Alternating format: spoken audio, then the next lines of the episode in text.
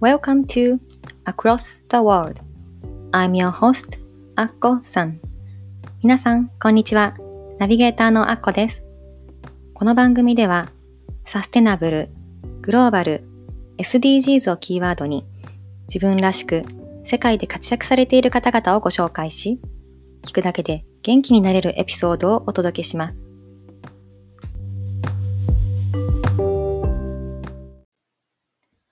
Welcome to Across the World Episode 22皆さん、こんにちは。2021年明けましておめでとうございます。Across the World 第22回目の放送へようこそ、ナビゲーターのアッコです。さあ、新しい年2021年が始まっていますが、皆さんいかがお過ごしでしょうか？この録音をしている1月4日はですね、東京都で、あの、新型コロナウイルスの感染者が新たに884人出たと発表されて、この1日あたりの感染者が800人を超えたのは3日連続だそうなんですね。で、ついに再び緊急事態宣言が1都3県で近いうちに出るという発表が今日ありました。ね、コロナが、でも世界が一転した2020年でしたけれども、2021年は少しは良くなるかなと期待していましたが、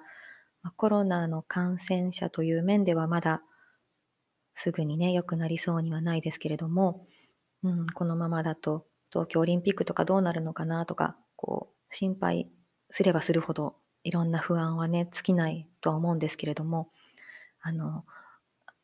だからといって、こうあ、もう今年もダメだとか、そういうマイナスに考えずに、きっといいことがあるっていうふうにこう、気持ちを明るく、この新年どんな年にしようかなって、何が起こったら嬉しいかなとか、そういうふうに、あの、気持ちは、ね、前を向いていきたいですね。私は今実はあの次男が中学受験をしておりまして、もうちょうどこの1月がこの受験の山場で、あの私自身あのもう健康管理ですね、家族の健康管理が一番のタスクで、もう、とりあえずみんなで風邪ひかないように、もう、たくさん美味しいものを食べて、もう毎日元気に過ごすっていうのが今の一番の課題なんですけども、まあ、もともと私は健康第一っていうのが常に何よりも最重要視していることで、今年のね、目標を立てるときにも何がいいかなって、去年も漢字一文字であの、その1年のね、抱負を表したんですけれども、去年は満ちるっていう字で、満ち足りる1年にしたいなっていう、あの、希望をこのポッドキャストでもね、お話ししたと思うんですけれども、今年の漢字一文字は、健康の健、健やかという字にしました。やっぱり心も体も健やかであることが一番のベースであって、それがあるからいろんなことができると思うんですよね。あの、まあ、もちろん今ね、あの、から体調が悪いとか、何か、あの、怪我してるとか、そういう方もいらっしゃるかと思うんですけども、絶対体が健康じゃなきゃダメだっていうわけではなくて、あの、心がまずは健やかであること、それが一番大事だなと思います。なので、このコロナの心配をして、こう、不要な不安とかストレスを抱えるってすごいもったいないことだなと思うので、それはそれとして自分の健やかさだけは自分で守る。うん、それがあれば大丈夫って、そんな風に思っています。なので私の今年のまず目標というか、常にまずベースとしてあの大事にしたいのは健やかであることですね。これ英語で言うと、ウェルビーイングとかウェルネスっていう形になるかなと思うんですけれども、あの、去年も3つ日本語と英語で目標をお話ししましたが、今年は単語で3つ決めました。一つが well-being、健やかなこと。もう一つは belief、信念を持つこと。そして3つ目は just do it、やるだけ。とりあえずやるっていう、この3つの目標を立てました。で私がどんな信念を持つかっていうこの信念のお話もしたいんですけれども、私は、えっと、今ですね、この信念、新しい本年末に買った本なんですけれども、自分の中に毒を持てっていう岡本太郎さんが書かれた本を新年読んでまして、これがこうすごい目が覚めるような素晴らしい本なんですよね。私なんでもっと早く読まなかったのかなとあの後悔するぐらい素晴らしい本で、2017年に出あの第1冊が出版されている私はこの新装版を買ったんですけれども、うん、岡本太郎さん今年で生誕110周年を迎える言わずと知れたあの、ね、画家でいらっしゃいますが私が最近なんで岡本太郎さんの本を読んだかというと私が所属しているあの四隅大輔さんの主催されているオンラインサロンライフスタイルデザインキャンプであの私の友人の友人でいらっしゃるあの文化人類学者のあの深見菊江さんっていう方がいるんですけども彼女が文化人類学の正体っていうのをオンラインイベントをしていてそこでこの岡本太郎さんの本を紹介されていたんですね。でなぜ文化人類学と岡本太郎って私はその時思ったんですけども実は岡本太郎さんはあのフランスでねあのこの美学とかあのアートを学ぶためにあのフランスに昔行かれたんですけどもその時に何のために絵を描くのかっていう疑問に対する答えを得るために1938年頃からあの絵画とは関係がないように見える文化人類学をその文化人類学の巨匠と言われるマルセル・モーセさんのもとで学んだそうなんですね。で彼はそういう絵画をするためにはそれだけを知ってはいけない。他のこともなんで絵を描くかっていうこと、もう哲学的なこと？を知るためにこの文化人類学を学んだようなんですけれども、すごい私はそういう、うん、岡本太郎さんってなんかこの原色を使ったすごい派手な絵を描く人っていう、なんかそのくらいのイメージしかなかったんですけれども、その、ね、菊江さんのお話を聞いてすごく興味を持って、この本をちょっと手に取ってみたんですね。で、これを読むともうすっごい、もう本当私に、今の私に必要なことが全て書いてあるっていうような本で、そう私が今年持つ信念として、私は今年純粋に自分を生きる本当に生きるということを決意しました。これが私の今年の信念です。この本当に生きるっていうこと、これをただ just do it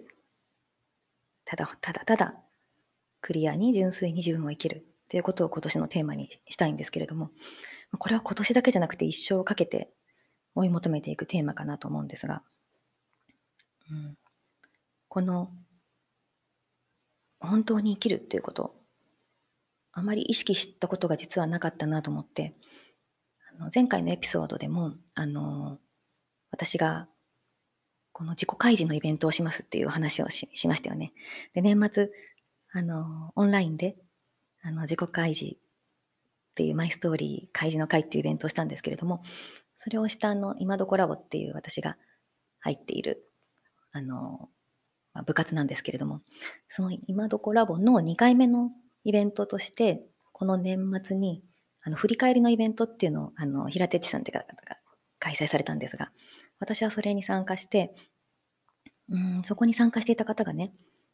私は、去年は、なんか、生きてるふりをしてたって言われたんですよ。で、私はすごい、それが、はあ、深い言葉だなと思ってメモしてたんですけども、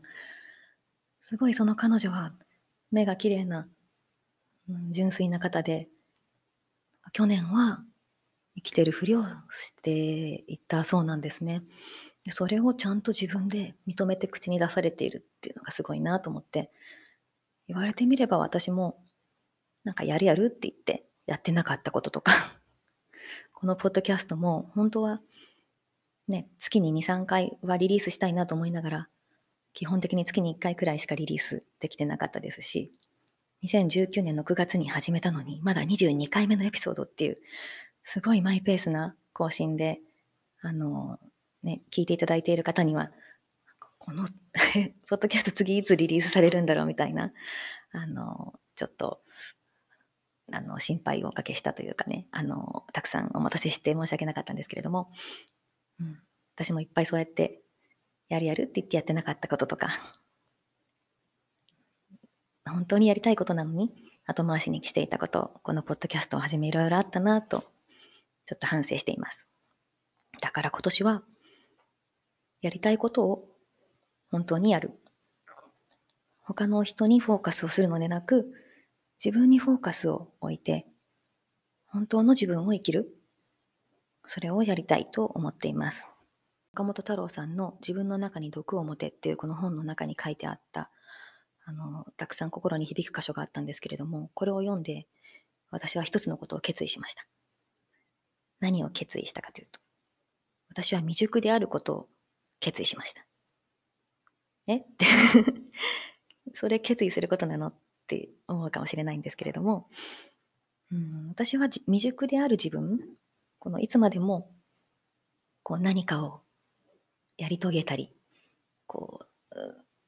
突き詰めるっていうことをせずに、こう広く浅くいろんなことをやって、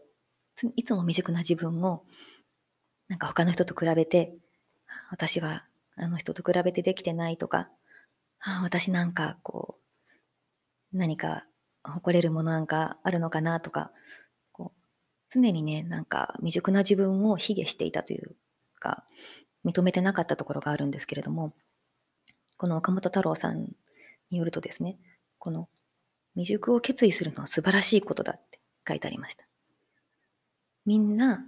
あの、その未熟ということを、あの、プラスの面に突き上げるっていうことが、実は人間的で素晴らしいことだっていうことをあの思い出さなければいけないって。完成なんて存在しないんだって書いていました。で、本当に生きるっていうことは、いつも自分は未熟なんだという前提のもとに平気で生きること。じめじめとしてちゃダメだ。自由に明るくユニークな下手さを押し出せば、逆にそれが生きてくる。それが人に魅力を感じさせるんだって。この消極的に、ああ、自分は未熟だしダメだってこうジメジメしてしまったらこう未熟である良い意味がなくなってしまって未熟のままだらしなく熟したことになってしまうって書いてありました、だから私はダメだとか未熟だっていうことをこうマイナスに捉えるんじゃなくって未熟っていうのは素晴らしいことなんだそれを未熟であることを決意する、うん、私はまずはそこから始めようってこの本を読んで思いました。それで私が一番最初に録音したエピソードを改めて聞いて、私ってそもそもそうだったなって思い出したんですよね。その最初のエピソードで紹介したジーグ・ジグラーというさあの方の言葉がまさにそれに通じるものがあるんですけれども、えっと、もう一度ご紹介したいと思います。You don't have to be great at something to start, but you have to start to be great at something というこの名言を第1回目のエピソードでご紹介したんですけれども何かを始める時にこう素晴らしくある必要はないって。でも始めないとあなたは何かを成し遂げることはできないっていうそういう名言ですね。だから私は未熟だしどうせできないとかそんな未熟な自分をのである信念っていうのを持たないでまずは未熟である。もうそれは素晴らしいことだ。でまずそれそんな自分を認めて、うん、受け入れてそれが自分だって覚悟して突き進むまずはこれしかないなとこの本を読んで思いましただからまずは今日から、今日から始める。うん。この彼も、あの、岡本太郎さんもこの本に書いてましたけども、今日からの自分は今までの自分とは違うんだと、意識の中で覚悟を決めてしまうんだ。それが今までと矛盾してたことも、矛盾も結構って。そのズレを平気で突き出せばいいって。うん。私、この、これを読んで、あまさに私の人生の中でもあ今今日から私は今までの自分とは違うんだ自分の中でこう意識を切り替えて、自分のセルフイメージを書き換えて、新しいことをいくつか始めてきたなってこの本を読んで思い出しました。例えば、うん、私が高校生の時にニュージーランドにホームステイに行った時ですね。私はそのホームステイして、あの、交換留学みたいな、あの、短期間ですけども、2週間くらい、あの、通っていたそこの中学校で、ダンスをしている、あの、中学生たちを見たんですよね。で、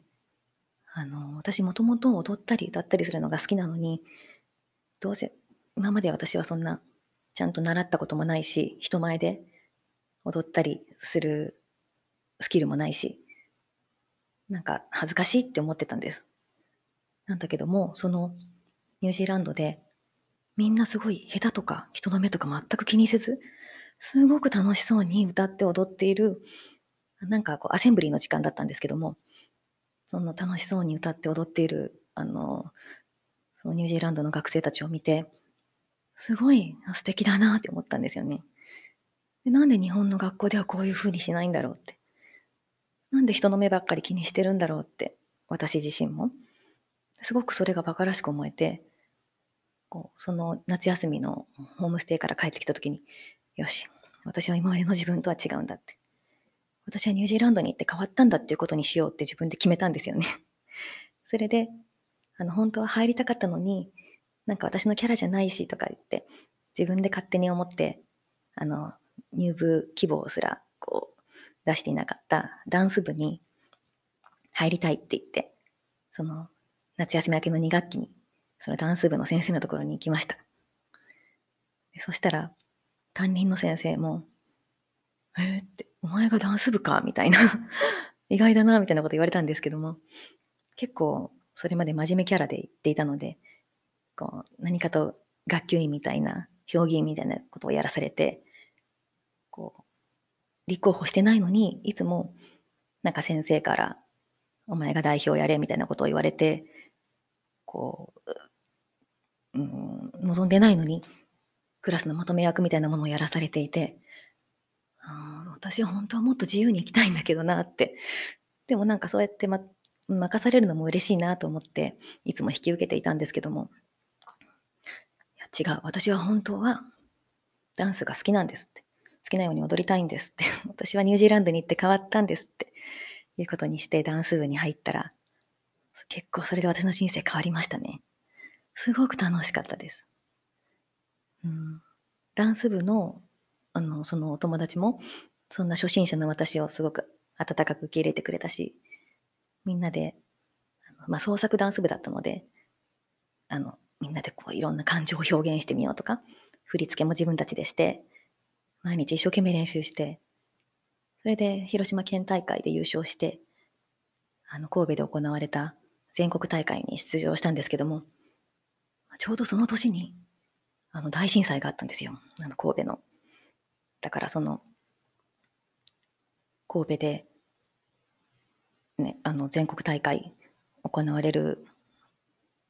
でも実際あったんですよね。その、行ってみたら、もう本当に今までの神戸と違って、すごく建物が崩れていて、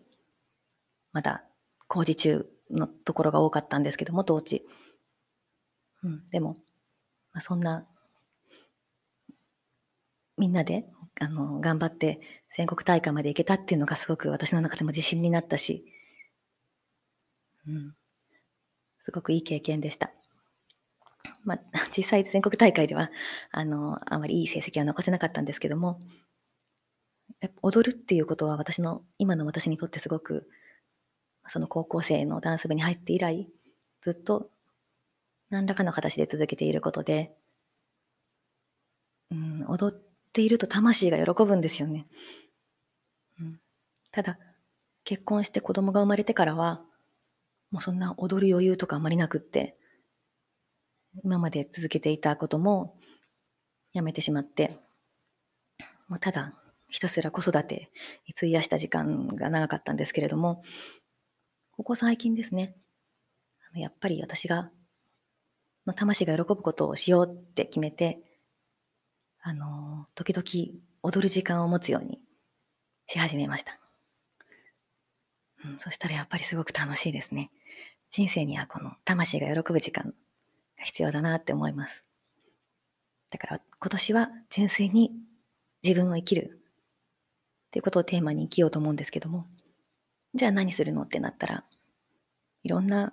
ことがありますが、まず一つは自分の魂が喜ぶ時間を作る。踊るっていう時間を自分の中で大事にしたいなって思います。あとは私こうやって話すこと、自分の気持ちを話すこと、すごく魂が喜ぶことの一つなので、あの、ポッドキャストもやらなくていいことなので、どうしても後回しにしてしまっていたところがあったんですが、今年は、まあ、月に2回、2回くらいは、あの、何らかの形でエピソードをリリースしたいなと思っています。今年の目標ですね。私の2021年の目標。健やかであること。信念を持つこと。ただ、実行すること。この well-being, belief, just do it この3つの目標のお話を今日はしましたけれども、最後にこの自分の中に毒を持てという岡本太郎さんの本からあの一文をご紹介したいと思います。そもそも自分と他を比べるから自信などというものが問題になってくるのだ。我が人生、他と比較して自分を決めるなどというような卑しいことはやらない。ただ自分の信じていること、正しいと思うことに脇目も振らず突き進むだけだ。この一文が私はまさに私のこの目標の belief 信じることそして just do it ただ突き進む、うん、ということにこうつながる一文だなと思ってご紹介したんですけれども、うん、私はどうもみんなに好かれようとしたり他の人と比べてできないとか思うことが未熟な自分がダメだと思うことが多かったんですがまずは未熟な自分を受け入れて未熟を決意する。はい。そして、今日からの自分は今までの自分とは違うんだと、まず覚悟を決めて、信念を持って、ただ、突き進む。そんな一年に今年はしたいと思っています。皆さんは今年どんな一年にしたいですか？ぜひ、あなたの一年、こんな年にしたいっていうのを、もしあれば、私に聞かせてください。アクロスタワールドコミュニティのあの Facebook グループもございますし、あの Facebook ページなどでもぜひ書き込んでいただけたら嬉しいです。では、2021年があなたにとって素晴らしい一年になりますよう、心よりお祈りしています。今年もどうぞアクロスワールドよろしくお願いいたします。今日の放送も聞いていただいて本当にありがとうございました。また次回の放送もお楽しみに。バイバイ。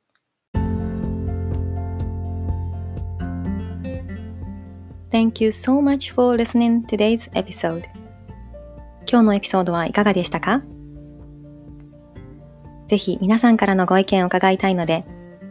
番組ホームページ www.acrossg.net こちらからご意見、ご感想をお聞かせください。番組の Facebook グループもございます。Across the World Community というのがございますので、ぜひご参加ください。番組の登録もお忘れなく。この番組を楽しんでいただけたら、ぜひお友達にもご紹介してくださいね。昨日よりもちょっと誇れる自分に。では、次回もお楽しみに。